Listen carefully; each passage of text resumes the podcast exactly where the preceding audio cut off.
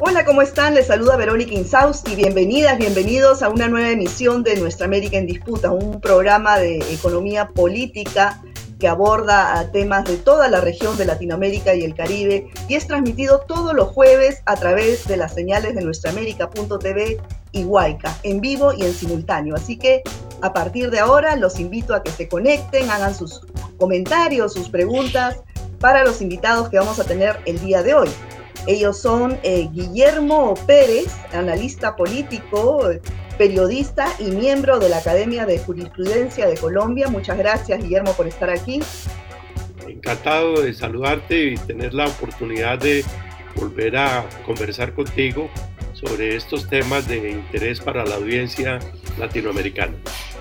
Muy bien, Guillermo. También nos acompaña una especialista en temas de medio ambiente y es Mercedes Mejía profesora e investigadora de la Universidad de la Amazonía en Colombia. Me parece que ha tenido un problema de señal, pero en cualquier momento ella ya está con nosotros. Pero bueno, finalmente pues vamos a ver, eh, vamos a analizar con Guillermo y con Mercedes el triunfo histórico en Colombia, el triunfo del primer gobierno de izquierda en Colombia. Estamos hablando que eh, no solamente el candidato hoy virtual presidente ya electo, Gustavo Petro, es el primer presidente de izquierda en este país, sino también su vicepresidenta. Por primera vez, una mujer afro y feminista ocupa este cargo. Bueno, la oligarquía tradicional conservadora en Colombia no se va a quedar tranquila eh, frente a este triunfo. Ya desde el día uno han empezado una guerra mediática con fake news y con, y con una serie eh, de noticias alarmistas. En fin, ya se sabía esto, ¿no? Eh, es un buen inicio para Colombia, pero bueno, vamos a ver qué pasa en el transcurso de los, de los primeros días, del primer tiempo de gobierno de Gustavo Petro. Por otro lado, él en su primer discurso anunció un tema importantísimo para nuestra región y es la Amazonía. Él instó a todos los presidentes de los eh, gobiernos de nuestra región a trabajar juntos, dejando de lado pues los sectarismos, las posiciones políticas de uno u otro y trabajar juntos para la defensa de la Amazonía. Vamos a escuchar eh, parte de lo que dijo en su primer discurso como presidente respecto a este tema. Adelante las selvas de América Latina, hoy se impone que Colombia trate de salvar la selva amazónica en función de salvar la humanidad. Nos han criticado porque proponemos una transición energética quizás rauda, dicen los críticos, hacia las energías limpias en las que Colombia tendría enormes ventajas. Pues bien, se trata de establecer ahora un diálogo en las Américas. Me han llamado casi todos los presidentes de América Latina.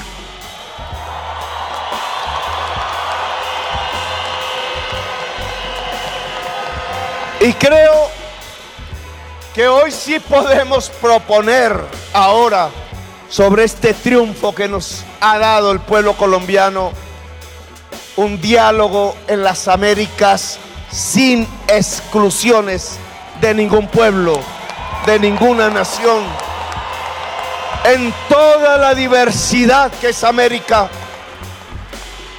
Yo creo que llegó el momento de sentarnos con el gobierno de los Estados Unidos y hablar, dialogar sobre lo que significa el hecho que en todo este continente americano que compartimos, allá se emita como casi en ningún otro país gases efecto invernadero y aquí los asumimos, los absorbemos a partir de nuestra selva amazónica. Si allá se emite y aquí absorbemos, ¿por qué no dialogamos? ¿Por qué no establecemos otra manera de entendernos. ¿Por qué no dejar de emitir más allá? ¿Y por qué no ayudarnos aquí a que las esponjas de la absorción de los gases de la muerte de la humanidad puedan ser más eficaces? Le propongo al gobierno de los Estados Unidos y a todos los gobiernos de América sentarnos a dialogar para acelerar los pasos de la transición energética, los pasos de la construcción de una economía descarbonizada, los pasos de la construcción de una economía de la vida en toda América. Bueno, sin duda Gustavo Petro se ha convertido en el abanderado de los cuidados del medio ambiente en nuestra región. Pero ¿tú crees, Guillermo, que, los demás presidentes pues sigan esta iniciativa, que finalmente tenga una viabilidad esta propuesta? Bueno, Verónica, mm, primero que todo me gustaría hacer una, una pequeña eh, precisión o introducción con respecto a la figura de Gustavo Petro para entender mejor lo que es su planteamiento. Por supuesto, estoy lejos de tratar de posar de petrólogo, y me faltaba. Pero eh, lo que quiero decir es que para entender el mensaje de, de Petro es muy importante tener presente que estamos en presencia de un político que no es ortodoxo, que no es un político que se pueda analizar, entender eh, a la luz de las divisiones clásicas eh, de izquierda a derecha que no es un político ideologizado, sino que es un hombre que tiene unas sensibilidades distintas que pasan por una interpretación, mm, una narrativa de lo que ha sido la exclusión en América Latina. Y es a partir de, ese enfoque en que se entiende mejor Petro. Ahora bien, como, tú lo dices, eh, uno de los ejes centrales del discurso de Petro es la lucha contra el cambio climático. Y eh, eh, la ha hecho prácticamente su principal bandera interna, pero también ahora, como lo acabamos de ver, la vuelve el principal, la principal bandera externa de relacionamiento hemisférico. Yo creo que esto va a poner sobre la mesa un punto muy importante para todo el hemisferio americano, que es la discusión sobre la transición energética, sobre el cambio climático y la preservación de la biodiversidad eh, eh, americana. Y en buena hora que esto sea así, porque de una u otra forma contribuye a desnarcotizar las relaciones eh, que ha tenido Estados Unidos con América Latina, particularmente con la región andina, y, en el corazón de eso, pues eh, Perú, Bolivia y Colombia. Esa, esa relación de, eh, eminentemente centrada o focalizada en el tema del tráfico de drogas y de los cultivos de uso ilícito. Entonces, Petro abre una dimensión diferente, una agenda diferente y yo creo que a los distintos gobiernos eh, este, latinoamericanos estén más próximos o más distantes de este discurso, van a tener un interés en que ese sea uno de los puntos de la agenda panamericana, de la agenda americana, eh, para tener uno, un relacionamiento con Estados Unidos de una manera más igualitaria y más directa, menos confrontacional. Eh, Petro no es el, el izquierdista anti-yankee clásico de los años 70 o 80 del siglo pasado, eh, sino es un, político más pragmático, más realista, eh, que entiende eh, los procesos políticos modernos. Él hace un tiempo abandonó la gramática de izquierda y derecha y está tratando de desarrollar un nuevo lenguaje y es allí donde vamos a ver qué tanto puede avanzar.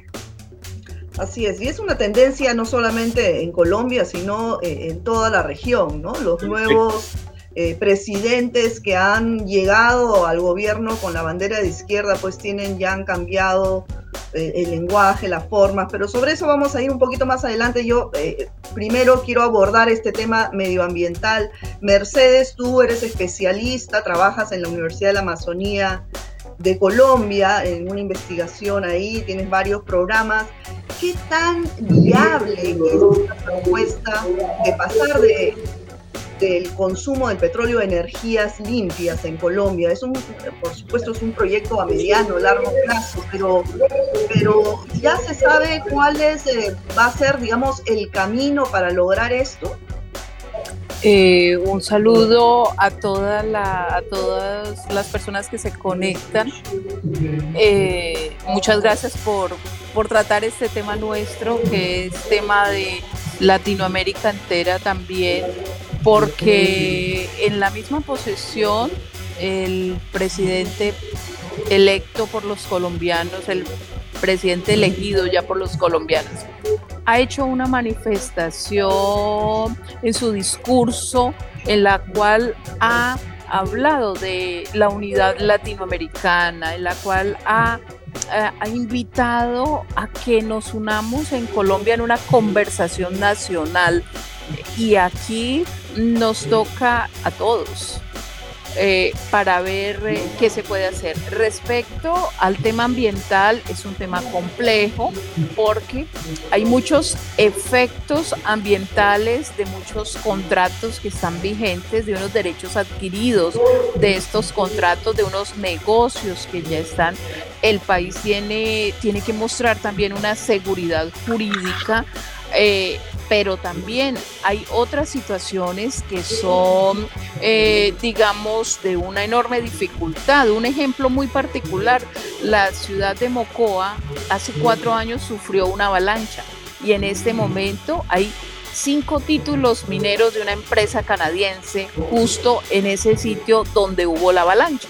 Entonces, allí hay unos, unos temas muy cruciales que eh, a los asesores y al presidente le, toca, le toca trabajar de una forma muy cercana a los, a, los habitantes y a los ambientalistas que hemos trabajado en torno, en torno a ellos.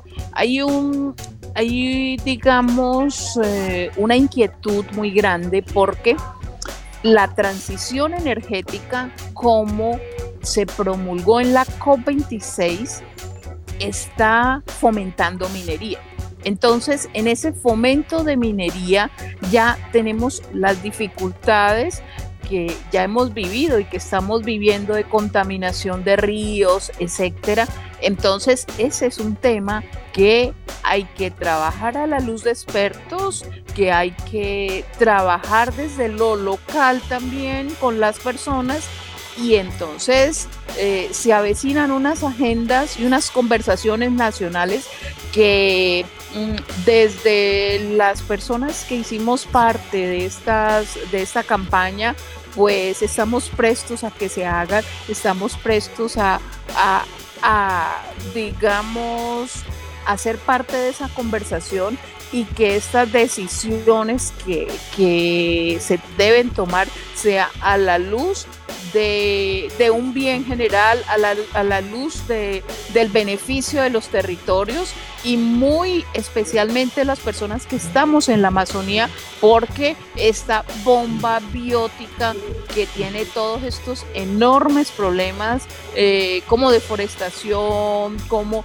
eh, pues eh, muchas otras cosas de las cuales no se puede hablar en un tiempo tan corto, pero eh, esa agenda nosotros debemos en esa conversación nacional ayudarle al presidente para que se tomen las decisiones más certeras. Así es, así es. Bueno, la voluntad política está, ¿no? De, convocar a, a todas las los actores involucrados en esto para poder llegar a la solución del problema. Ahora, otro tema, eh, Guillermo, yo quería eh, preguntarte, el tema del acuerdo nacional, ¿no? Hemos visto en estas últimas elecciones que pues se ha volcado más del 57% de la ciudadanía apta para sufragar, eh, cosa que no se veía desde 1998, ¿no? Eh, hay mucha esperanza en la población de un cambio realmente, pero también hay otro gran porcentaje de la población que votó por el continuismo. Es decir, eh, como bien dijo Petro acá, hay dos Colombias y la idea es que, exista una sola, ¿no? Y en ese sentido llama a un acuerdo nacional. ¿qué tan viable tú crees que sea un acuerdo nacional con esta eh, oligarquía tradicional que se rehúsa a dejar el poder? Eh, el audio, Guillermo. Eh, gracias. Ahí también es importante hacer esta precisión. las fuerzas del continuismo fueron derrotadas no en estas elecciones, sino en, las, en la primera vuelta, eh, en las elecciones del 29 de mayo. Eh, la candidatura de Rodolfo Hernández no debe interpretarse como una candidatura continuista. Él fue un candidato que se postuló como un candidato eh, anticorrupción, la Liga Anticorrupción, un outsider que eh, corrió por fuera de los partidos, al que llegaron los partidos tradicionales y las fuerzas del continuismo y el gobierno como especie de llanta de repuesto que se encontraron en el camino. Entonces uno no puede creer que los 10 millones de votos que sacó el señor Rodolfo Hernández sean fuerzas del continuismo. El uribismo está virtualmente sepultado. No quiere decir que esté muerto, ojo, eh, por supuesto que hay, que hay, mm, hay leños calientes que pueden reavivar el fuego en cualquier momento, pero no sería exacto pensar eh, que la candidatura de, Rodolfo Hernández interpreta el continuismo. ¿Qué viabilidades hay para un acuerdo nacional? Todas. Y el acuerdo nacional se va a dar porque es que es una necesidad. Colombia necesita eh, avanzar y la región, junto con Colombia, en unos temas que no dan espera, que tienen que ver con la, la discusión del modelo económico. ¿Qué es lo que está subyace aquí? Eh, América Latina ha, ha desarrollado un modelo económico neoliberal y ese modelo se agotó. Y dentro de ese modelo neoliberal, Colombia desarrolló una economía dependiente de las energías fósiles. Y el sector minero energético es el responsable del 55% de las exportaciones colombianas. No tiene el nivel de dependencia que tiene, por ejemplo, Venezuela o el nivel de dependencia que tiene el Perú respecto de la minería, pero es un nivel de dependencia muy alto. Entonces, la pregunta del millón es, cómo se va a implementar una, un tránsito hacia una economía menos especulativa y menos carbonizada, hacia una economía mucho más productiva, eh, en donde se premie eh, energías fósiles, lucha contra el cambio climático, reactivación de la producción de alimentos. El mundo hoy está necesitando alimentos y, y América Latina podría ser una gran despensa y un gran productor de alimentos. Entonces, ahí está, esas eh, son las bases de lo que es el acuerdo nacional. Hay un sector que uno podría bautizar ultra, eh, un sector ultraconservador que va a quedar viviendo en, los años de la Guerra Fría, en las narrativas de, de que Petro es comunista, de que esto se lo tomó el castrochavismo, todo ese discurso añejo, anacrónico y desueto, pero pues contra eso no hay vacunas. Ya se descubrieron vacunas contra el COVID, pero contra ese tipo de fobias o de, virus no se han descubierto vacunas. Entonces, van a seguir, pero no creo que tengan audiencia, que vayan a tener audiencia. El país mayoritariamente votó cambio. Mayoritariamente, Verónica, en eso no nos podemos equivocar. Yo diría que, que las fuerzas del cambio tienen hoy más de 16 millones de votos. Así es, así es. Pero como yo eh, eh, coincido contigo, la pregunta del millón es cómo hacerlo, ¿no? El Gustavo Petro ha propuesto pues eh, hacer una, una, reforma agraria, ¿no? Hoy en día pues el 52% de las tierras está en manos del 2% de la población. Entonces, ¿cómo hacer una una producción con una mejor redistribución, como él mismo menciona, ¿no? Ha propuesto, la, este, por ejemplo, el sistema de salud único, las reformas de pensiones. Ahora, ¿cómo se va a hacer todo eso? Eh, bueno, están, los, están los fondos para ello, se habla de una reforma tributaria también justamente por ese tema, ¿no? Eh, Mercedes, ¿tú qué opinas al respecto? Eh, ¿cómo, ¿Cómo sería el planteamiento para, por ejemplo, lograr esta reforma agraria o, o el sistema único en salud, el de las pensiones? ¿Cuál es, eh, digamos, el, el, cronograma de los pasos que se deberían seguir o que ha propuesto el gobierno para ello? Eh, bueno, pues está el tema de la, de la reforma tributaria, porque es que los niveles, digamos, de evasión eh, en el país son, son enormes. Hay, hay otro tema y es que, eh, digamos, hay unas eh, subvenciones, hay, digamos, eh, muchas personas que no pagan sus impuestos y tienen devoluciones de, de, impuestos por, por, múltiples actividades que desarrollan. Entonces, allí hay un una buena porcentaje de esos recursos pero en el momento en que el campo se logre volver a activar, allí hay una enorme posibilidad. Otro aspecto es que mm, en, el momento en que, en que se logre eh, trabajar con con, todo este eh, gran cantidad de emprendimientos que hay por doquier y que lo único que necesitan son unos apoyos mínimos, unos capitales, semilla. Allí hay mucha, mucha posibilidad para generar ese empleo que se necesita, para generar eh, lo que este país, lo que este país requiere para tener un mejor vivir. Además, eh, está todo ese, todo ese tema de, mm, de digamos, eh, eh, la corrupción. La corrupción en, en, Colombia hace, hace que que todo llegue a unos, eh, a unos momentos mucho más críticos. por ejemplo, cuando se habla de deforestación, allí allí el tema, el tema, los temas de corrupción son enormes. Entonces, la corrupción es otro tema que también tiene mucho que ver en que se gasten muchos recursos y que se desvíen para llenar otros bolsillos. Bueno, son, son temas, son problemas similares en todos los países de nuestra región, ¿no? Eh, el tema también de la corrupción está enraizado en, en el sistema en todos los países de América Latina, el Caribe, en el mundo. Ahora, Guillermo, para esta reforma eh, agraria y para todos estos programas sociales que ha ofrecido el gobierno de Petro, pues obviamente es clave la reforma tributaria, ¿no? Pero esta depende también de la aprobación en el Congreso.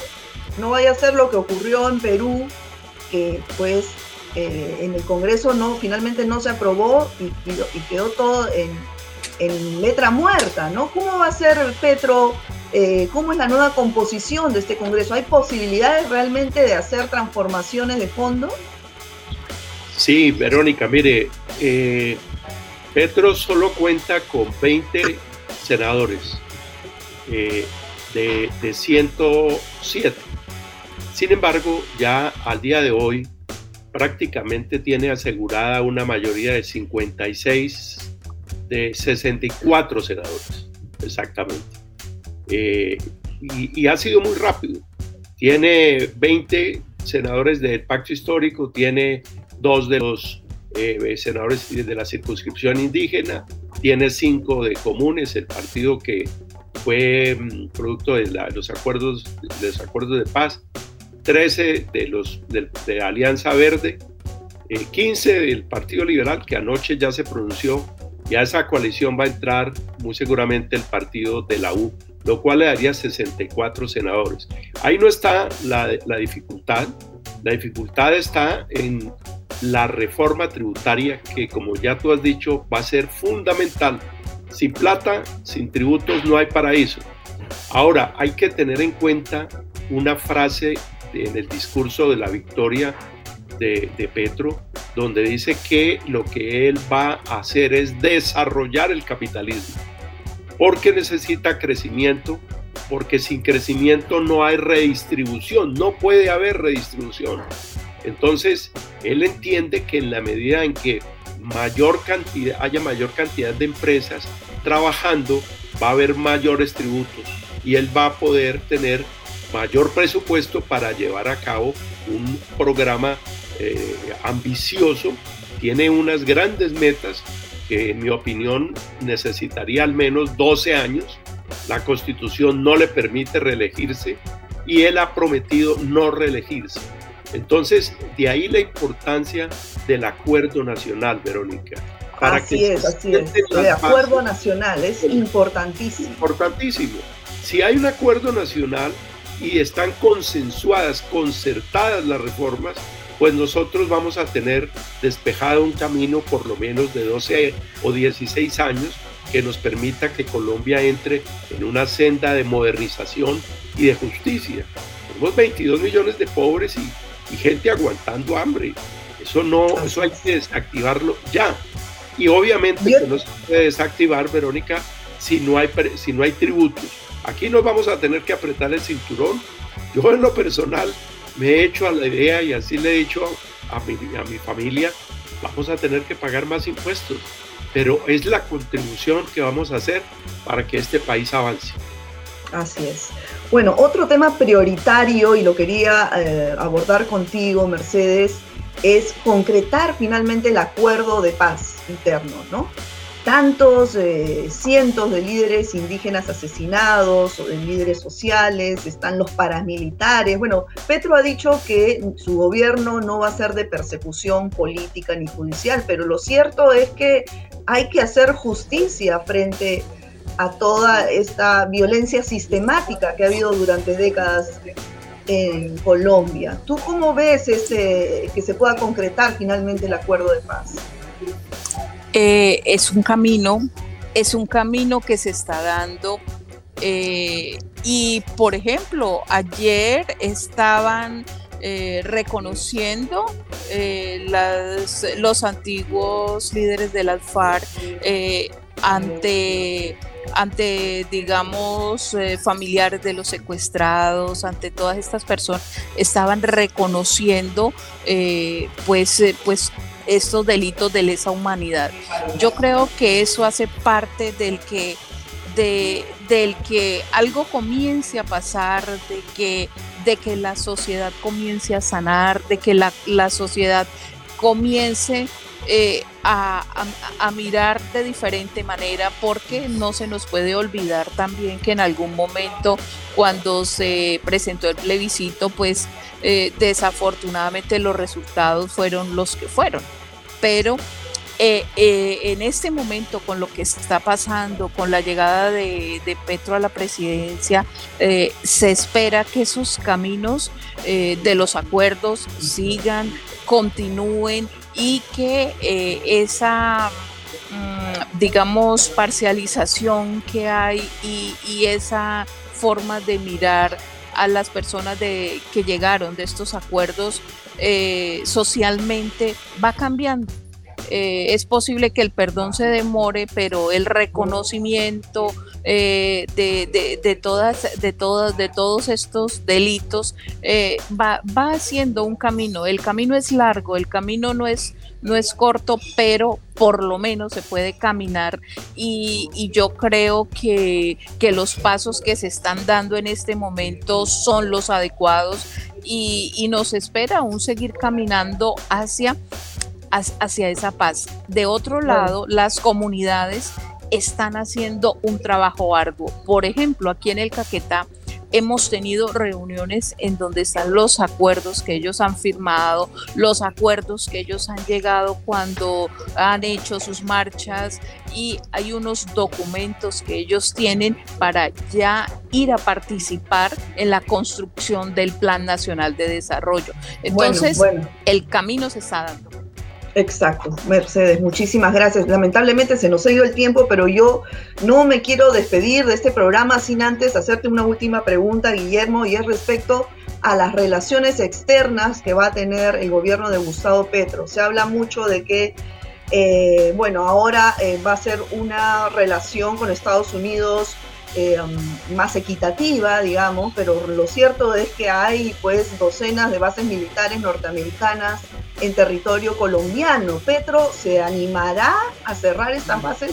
militares y por otro lado su relación con Venezuela. Anunció que se van a abrir las fronteras, pero de ahí a, retomar la relación que había pues hace más de una década con Venezuela, ¿tú crees que se logre ello? Soy optimista en este campo. Petro es un tipo respetuoso de, reitero, no, es, no lo veo como un hombre dogmático, ideologizado, lo, lo, veo como un político más pragmático y moderno que entiende de las realidades, eh, de las realidades políticas y económicas y realidades sociales. Creo que va a normalizar e incluso, si se me permite el término, va a desideologizar las relaciones exteriores. Va a hablar con Estados Unidos y, sin ningún problema va a hablar con China y va a hablar con Rusia y, va, y, puede hablar con Irán pero también puede hablar con, con, Suiza o Brasil. Es decir, no veo unas relaciones exteriores en clave ideológica, veo unas relaciones exteriores en clave más bien de cambio climático, de política de sustitución de, de cultivos ilícitos, de discusión sobre el problema de las drogas, cosas mucho más tangibles y menos ideologizadas. De manera que no auguro en una época de tormenta en relaciones bilaterales con Estados Unidos. Y la pregunta en concreto que me haces, que me parece importante, sobre si se animaría a retirar las bases norteamericanas, yo creo que no es una prioridad para el gobierno de Gustavo Petro. Puede que lo aborde, pero no en una primera etapa. Y no, no lo veo que esta sea una prioridad. Yo recuerdo, permíteme eh, traer esta anécdota. Felipe González en los años 80 en España, cuando era candidato eh, a la presidencia del gobierno, hizo una campaña eh, teniendo como uno de los ejes discursivos OTAN no fuera bases. Y un año después de haber llegado al poder estaba haciendo un referendo para que España entrara a la OTAN y suscribió un acuerdo para que permanecieran las bases norteamericanas en España. Entonces yo creo que este no es tanto, no es una prioridad de Gustavo Petro, no lo veo así. No descarto que más adelante tome, eh, aborde esa discusión, pero no es prioritaria hoy. Ok. Ya, y sobre Venezuela, eh, ¿crees que más allá de abrir fronteras eh, se pueda nuevamente tener una relación diplomática con, el país vecino? Totalmente, totalmente. Creo que eh, el triunfo de Gustavo Petro es eh, lo único que le faltaba para que el famoso grupo de Lima eh, que quiso imponer a Juan Guaidó se desbarate. Ya eso no, eso ya eso es historia y creo que las relaciones con, con Venezuela van a ser unas relaciones normales, respetuosas no sé qué tan profundas pueden, puedan llegar a ser. Venezuela es una, un país estratégico para Colombia. Hace, hace 10, 12 años, eh, un poco más quizás, eh, las exportaciones colombianas tenían como el 38% de las exportaciones de Colombia iban a Venezuela. Era, un, era muy importante. Fue la pelea entre Uribe y Chávez y haber ideologizado esto que desbarató ese comercio bilateral, eh, no solo con Venezuela, sino con toda la región andina. Entonces yo, yo, yo no veo a Petro eh, haciendo ni chavismo, ni, ni, madurismo, ni nada de esa cosa, eh, pero va a tener unas relaciones respetuosas, para nosotros son muy importantes y, y seguramente y hay, hay un signo que veo muy positivo y es que eh, las fuerzas disidentes del acuerdo de paz en cabeza, de Iván Márquez ayer se pronunciaron, le dieron la bienvenida a, Petro y dicen estar dispuestos a volver a la senda de paz, a hablar con ese propósito y en eso juega un papel clave Venezuela, no nos vamos a, o, más concretamente Maduro. De manera que yo soy optimista en que vamos a tener relaciones muy normales con todo, en todo el hemisferio y que no se van a ideologizar, sino a desideologizar. Así es, así es. Hay muchas expectativas, no solamente en el interior de Colombia, sino en toda la región, ¿no? Y ojalá pues esta convocatoria a los gobiernos de Latinoamérica para defender la Amazonía pues se, logre concretar. Nosotros vamos a hacer el seguimiento de lo que ocurra en Colombia. Muchas gracias Guillermo, Mercedes por acompañarnos y bueno, ya será hasta una próxima oportunidad. Encantado, quedo muy dispuesto. Un saludo a Mercedes Mejía y a toda tu audiencia, querida Verónica. Muy bien, muy bien, que estén bien, gracias. Bueno amigos, ha sido todo por hoy, nos hemos pasado unos minutos, esperamos el programa les haya eh, dado mayor información sobre Colombia y sobre eh, las expectativas que hay respecto al gobierno de Gustavo Petro. Muchas gracias, cuídense, nos vemos en una próxima emisión de Nuestra América en Chao.